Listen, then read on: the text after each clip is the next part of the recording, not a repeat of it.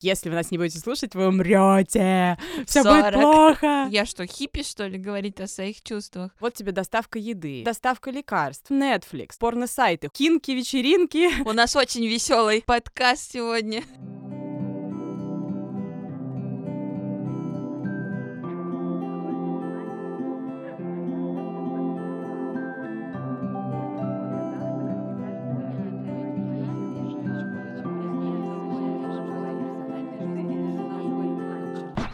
Всем привет! Это подкаст «Немного за 30», подкаст о том, как жить после 30.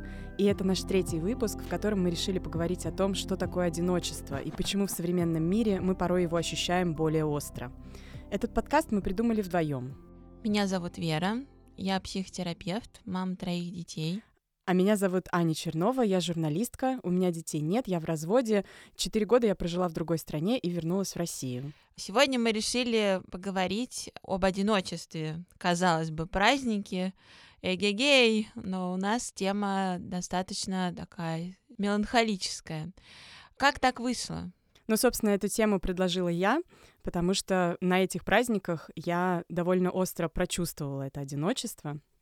Это было связано с тем, что я заболела коронавирусом незадолго до Нового года. Так удачно. Лучшая новость в уходящем 2020 году за неделю до его конца. Да. И когда я осознала, полностью вот это осознание на меня обрушилось, что Новый год я буду справлять одна, и что я не просто не смогу поехать э, на дачу с друзьями, как мы собирались, большой шумной веселой компанией, но даже не смогу выйти из дома, дойти до своих родных и обнять своих родственников.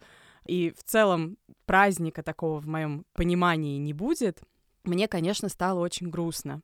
И вот это ощущение тоски, одиночество, оно на меня навалилось просто каким-то огромным грузом, и мне стало интересно про эту тему поговорить, потому что я в пандемию довольно много думала о том, что болезни, пандемия, коронавирус нас разобщили и заставили многих людей почувствовать себя более одинокими, чем раньше. Мы также решили спросить наших читателей, наших подписчиков в соцсетях, как они себя ощущают на этих праздниках, и что удивительно, довольно много людей, больше половины, да, признались mm-hmm. в том, что эти праздники им даются не так легко. Да, и мне кажется, что фигура одиночества особенно ярко может звучать именно на праздниках, потому что останавливается привычная жизнь, привычная суета, работа, учеба, дела, и мы оказываемся кто со своими близкими лицом к лицу, кто сам собой, или одновременно и то, и то. И это может контрастировать с той картинкой, которая есть из красивых фильмов, как здорово, все обнимаются, там встречают свою любовь.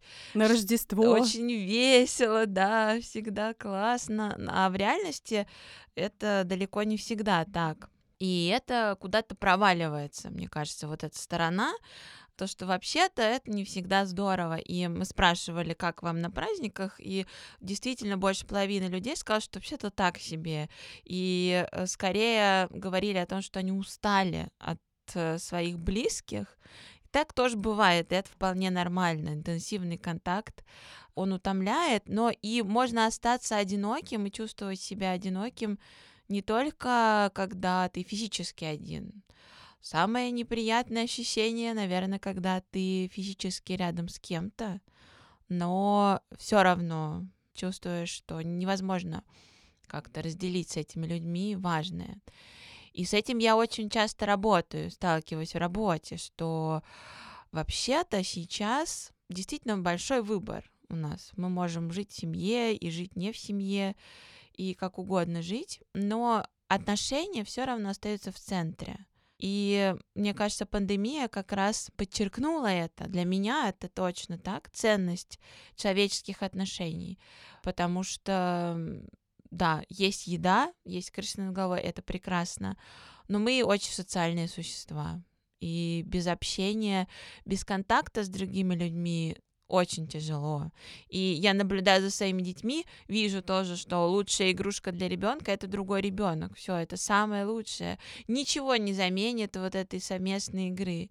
Ни Лего, ни 100-500 Лего, ни взрослые, ни супераниматоры. Нет, вот нужен другой ребенок. И для взрослых, мне кажется, тоже так же. Мне кажется, тут очень важно упомянуть исторический контекст, почему одиночество может нас пугать на таких самых базовых уровнях, потому что изначально жить с кем-то, жить большой семьей, жить общиной, это было важно на уровне выживания. То есть ты не просто не мог себя обеспечить э, полноценной едой и всем необходимым, ты не мог себя часто защитить, э, находясь отдельно от племени или от общины. И жить одному это было как минимум странно. А как... как минимум недолго, кажется. А как максимум недолго, потому что ты совершенно был отрезан от всех благ, которые общество и, в частности, семья тебе предоставляли. Почему еще так важна была клановость вот эта? Ты принадлежишь к определенному клану, и, соответственно, mm-hmm. ты пользуешься всеми благами и прелестями, которые они имеют. Да, ресурсы делятся между членами одной семьи или одной группы. Да, ресурсы, привилегии, все. Соответственно, если ты оставался по какой-то причине в одиночестве, э, например, всю твою семью вырезали или, или тебя изгнали из этого клана. У ну... нас очень веселый подкаст сегодня.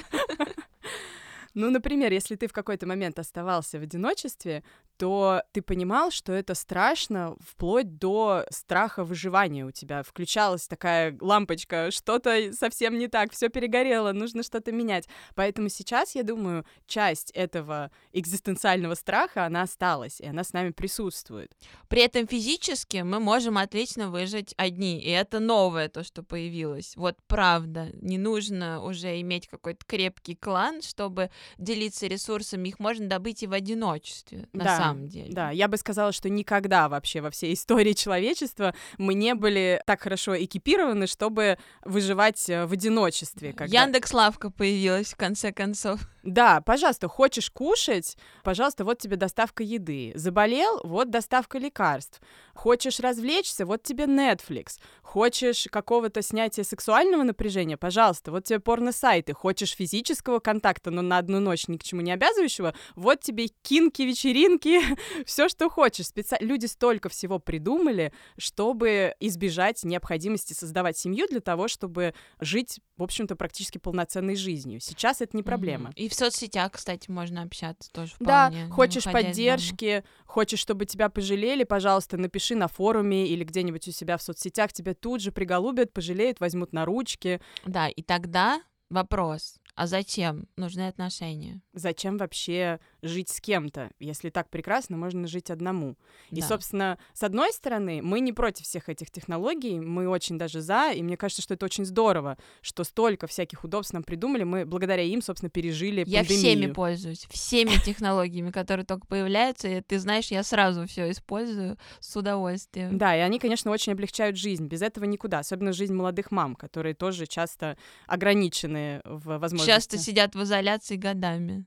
Но на самом деле э, это важный вопрос, и мне кажется, что в этот момент на сцену выходит именно качество отношений, и не все отношения бывают классными, это правда. И во что мы упираемся, например, часто в психотерапии, как раз в то, что мы ожидаем поддержки, любви, принятия, уважения, интереса от людей, близких нам по крови или по документам, которые являются нашими родственниками. Но это не всегда так. Очень часто кровное родство, да, оно в принципе не гарантирует на самом деле никаких э, хороших отношений а качественный контакт какой-то эмоциональный можно иметь с людьми совершенно неожиданными, например, с соседями или с друзьями, или с коллегами, или где угодно, да, но не в рамках своей семьи. И это часто становится такой точкой расслабления, да, когда можно уже не биться в закрытую дверь, например, пытаясь достучаться там до своей сестры, брата, мамы, да, или еще кого-то, а осознать, да, они не могут, например, дать мне поддержку, мы вообще не близки, у нас могут не совпадать ценности, мы можем быть совершенно разными людьми, при этом генетически родственными, но эмоционально не близкими. И для меня большая ценность как раз именно в эмоциональном контакте. Именно это делает нас живыми, именно это здорово и помогает нам, да, окситоцин выделяет именно совместные действия с людьми, которые нам приятны, которые нам нравятся. И что это за контакт такой эмоциональный? Тут э, многие спрашивают у меня, не ты, но многие спрашивают, а хорошо, это точно какая-то реальная вещь, а не придумка, как мне вообще понять. Про окситоцин? Да, как говорит... Как, про близость. Как говорит Шелдон, я что, хиппи, что ли, говорит о своих чувствах? Это как раз та возможность поделиться чем-то, разделить что-то, свои переживания, радость, печаль, все что угодно, разделить, когда вам не говорят в ответ, ой, да ладно, ну что ты, все же хорошо, или не говорят, ой, а вот у меня, э, или или просто, да, там, пропускает мимо ушей, говорит, угу, угу, угу. Это возможность получить какой-то отклик от другого человека и возможность быть замеченным в отношениях присутствовать разными своими частями, разными своими сторонами в этих отношениях и не подвергаться там жесткому осуждению, а быть замеченными и проявлять свой интерес к другому человеку и чувствовать интерес другого к тебе. Вот, наверное, это самое главное, что есть ценного в наших отношениях. Вот я тоже много думала о том, а, что такое одиночество, что вообще мы понимаем под одиночеством в современном мире. И сейчас совершенно точно одиночество не равно уединение это совершенно точно два разных слова. И под одиночеством, мне кажется, мы подразумеваем некоторую тоску, часто непонятость, когда ты ощущаешь остро, что тебя не понимают и не принимают таким, какой ты есть, либо в обществе, либо э, в твоей семье, в твоих близких партнерских отношениях. Это какая-то потребность быть услышанным, потребность часто выразить себя и невозможность найти соответствующее место, где это будет услышано, увидено. Ну и свои ценности с кем-то разделить тоже. Когда не получается это, то много одиночества. Не получается как бы найти свою вот эту стаю, свое сообщество, которое понимает тебя, с которым можно объединиться, поэтому например, люди становятся волонтерами, мне кажется, во многом. Они находят что-то, что их объединяет, что для них, для всех ценно, и они делают что-то сообща, а это самое приятное для человека. Это также еще и потребность в близости. И тоже мы часто игнорируем потребность в эмоциональной именно и даже духовной близости. Мы чаще думаем о физической близости, вот в прямом смысле там кого-то обнять, да, и чтобы кто-то был рядом. Мы часто недооцениваем, обесцениваем потребность нашу в эмоциональной близости, в духовной, чтобы мы с человеком были как бы на одной волне, чтобы мы с ним разделяли вот как раз ценности общие. И мне кажется, часто это бывает одиночество от нехватки близости с кем-то либо абстрактным, вот просто нету человека в твоей жизни, который бы действительно разделил с тобой твои душевные какие-то терзания, метания, твои потребности, или невозможность достичь близости с конкретным человеком по разным причинам. Он где-то далеко, а ты вот здесь сидишь, или вы не можете быть вместе, или он недоступен эмоционально. Это все тоже может привести тебя к ощущению одиночество, даже если ты находишься с другими людьми, даже если ты находишься в партнерстве, в семье. И здесь как раз про физическое расстояние, вот тут вопрос. Потому что, например, когда вот ты жила в Лондоне и физически была очень далеко, благодаря технологиям, кстати, которые Да, мы с тобой есть, очень много переписывались У меня не было ощущения, что ты далеко. Ты была тогда ближе многих ко мне, кто физически был рядом, но я вообще не заметила того периода, что как будто бы мы были как-то порознь. Мы были вместе это время, причем очень плотно вместе.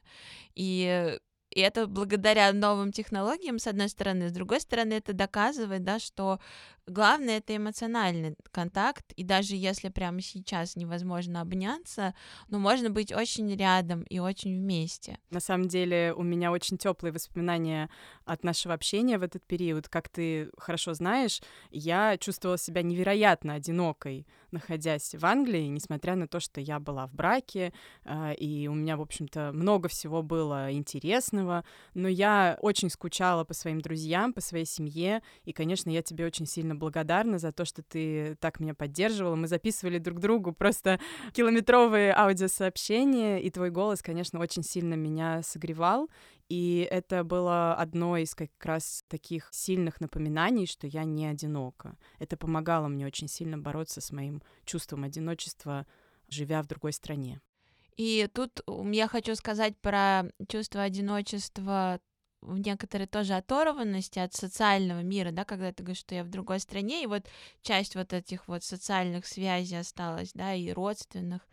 Когда рождаются дети, да, и женщина оказывается сейчас наедине с ними, или, скорее всего, они по одному рождаются, с одним ребенком, да, сначала, это тоже ощущение некоторой оторванности от социальных контактов, от всего мира, от большого мира.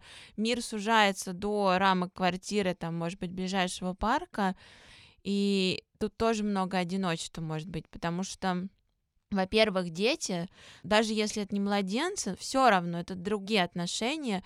Я росла одна и хотела всегда большую семью. У меня теперь есть много детей, и в принципе мне не скучно, не будет э, скучно еще много лет.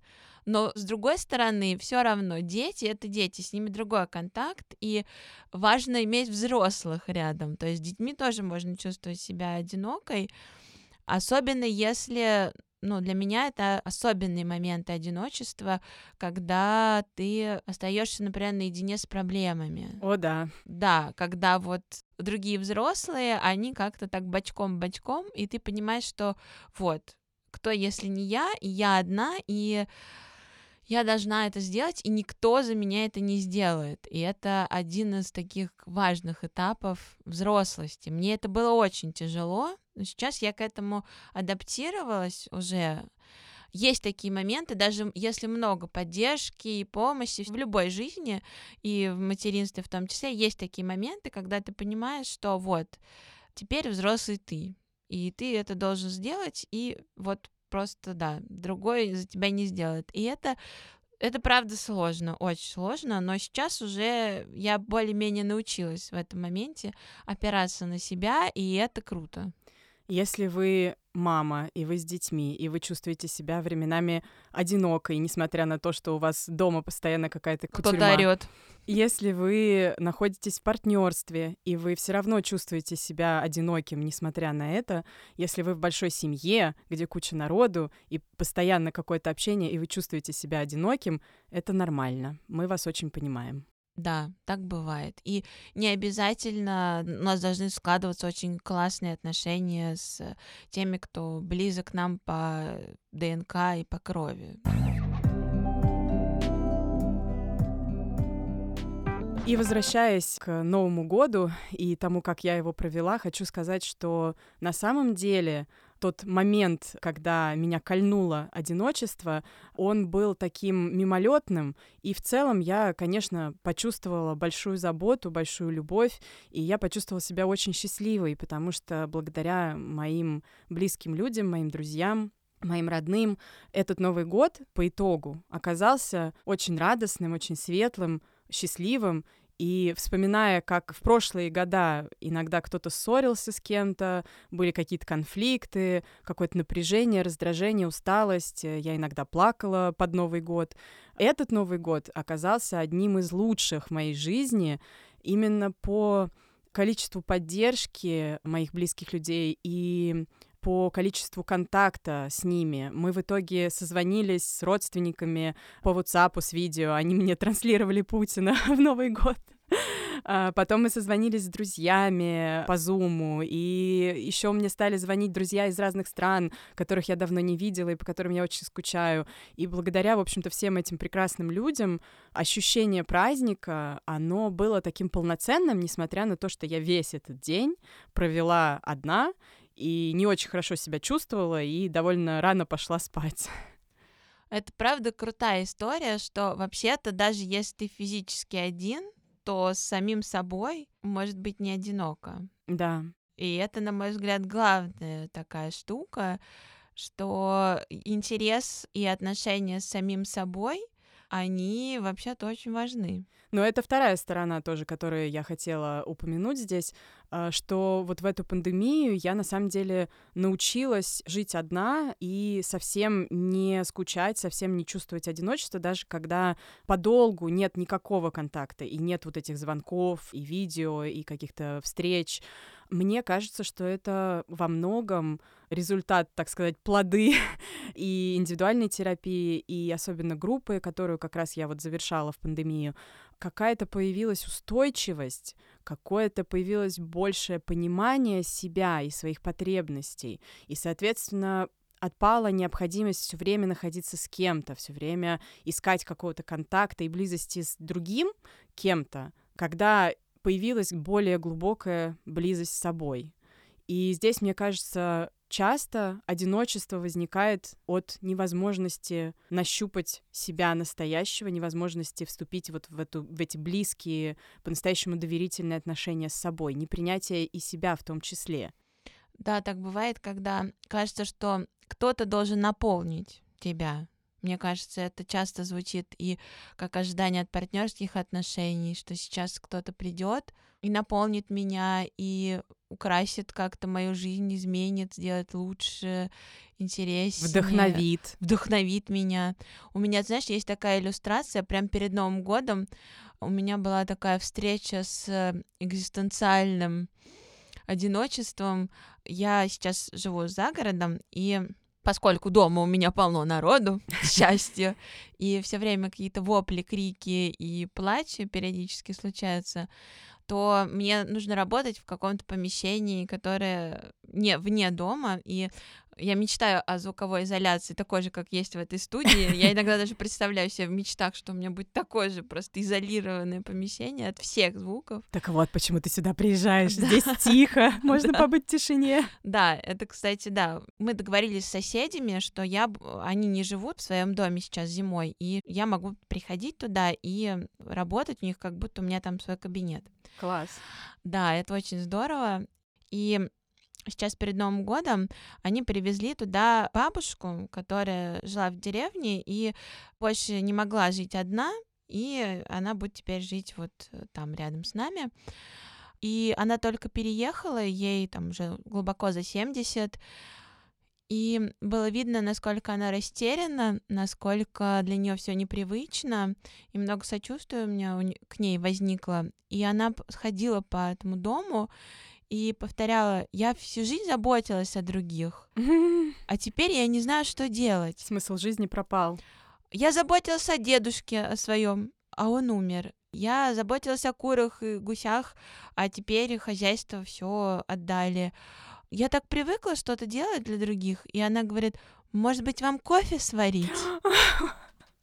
Это так трогательно. Это трогательно, но с другой стороны, это прикосновение вот такого знаете, дуновения, такое экзистенциального одиночества, что на самом деле так бывает. И я к этому отношусь нормально, я много об этом думаю, да, что мы можем оказаться в какой-то момент, да, в старости, возможно, да, одни, и мне кажется, важно к этому готовиться. Уже сейчас. Вам 30. Да, как раз то, о чем мы сейчас говорим, да, про отношения с самим собой. Они важны, чтобы, если вдруг вот так случится, да, что мы окажемся в том или ином месте в одиночестве, да, может быть, это пандемия, может быть, это еще какое-то, да, событие, не, неважно. важно а, чтобы с самим собой было выносимо.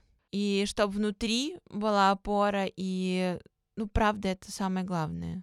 Я точно знаю, что я так не хочу. Я точно знаю, что я не хочу потратить свою жизнь на какие-то формальные дела, которые нужно делать, потому что нужно, а потом, когда они закончатся, столкнуться с экзистенциальным таким ужасом.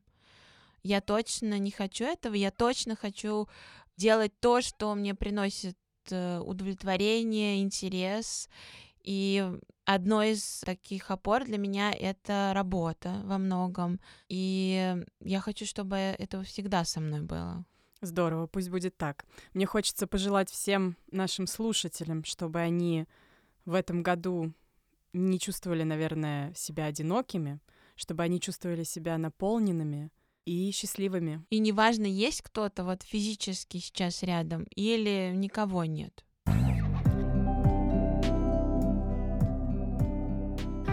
Это был подкаст «Немного за 30». Спасибо, что дослушали нас до конца. Если вам понравилось, можете рассказать о нас в соцсетях. А, нам будет очень приятно. Пишите нам в Инстаграме, ВКонтакте или в Телеграме на подкаст «За 30» в одно слово. Мы вам обязательно ответим. Этот выпуск мы традиционно записывали в студии Resonant Arts. Монтировал его Дмитрий Кошелев. И помните, даже если вам немного за 30, у вас есть шанс не только выйти замуж за принца, но и чувствовать себя наполненной и счастливой без него. Спасибо, до свидания. До свидания.